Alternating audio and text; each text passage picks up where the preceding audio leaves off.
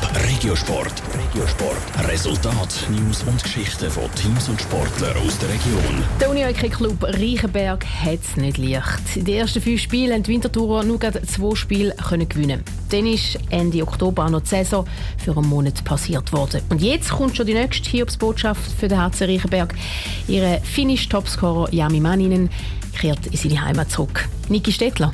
Vor der Saison hat die Wintertour Unihockey-Welt noch ein bisschen rosiger ausgesehen. Mit dem Jami Manninen hat der HC Reichenberg den finnischen Weltmeisterspieler verpflichten.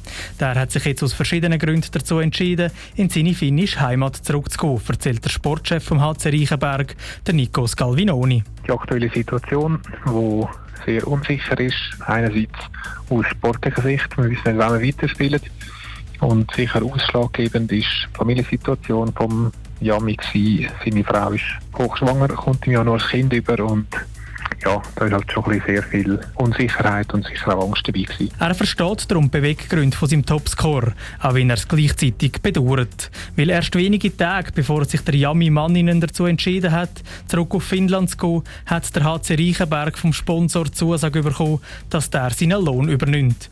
Danach hat der Club probiert, der finnische Weltmeister davon zu überzeugen, doch noch ein bisschen in der Schweiz zu bleiben. Grundsätzlich haben wir es nachher dann schnell gefunden, wo das Problem so groß war, dass man ja, nicht mehr drum herum ist und Gesundheit geht vor.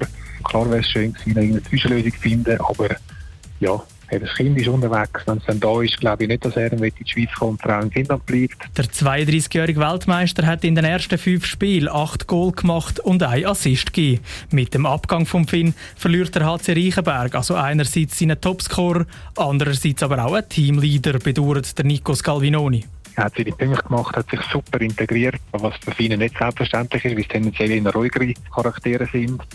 Und sicher ein Vorbild für die jüngeren Spieler. Er ist vorangegangen mit dem Tordrang, den er einfach hat. Das wird schwierig zum irgendwie zu kompensieren. Es sei aber gerade eine Chance für jüngere Spieler, in die erste Mannschaft nachzurücken. Die finanzielle Situation lässt es beim HC Reichenberg eben nicht zu, einen ausländischen Spieler zu verpflichten. Das will vor allem Zuschauer- und Catering-Einnahmen fehlen. Bis Ende November ist die Meisterschaft im Unihockey nämlich noch auf Eis gelegt. Und auch danach ist es eher unwahrscheinlich, dass Teams wieder Zuschauer in die Halle lassen. Top Regiosport, auch als Podcast. Mehr Informationen gibt's auf toponline.ch.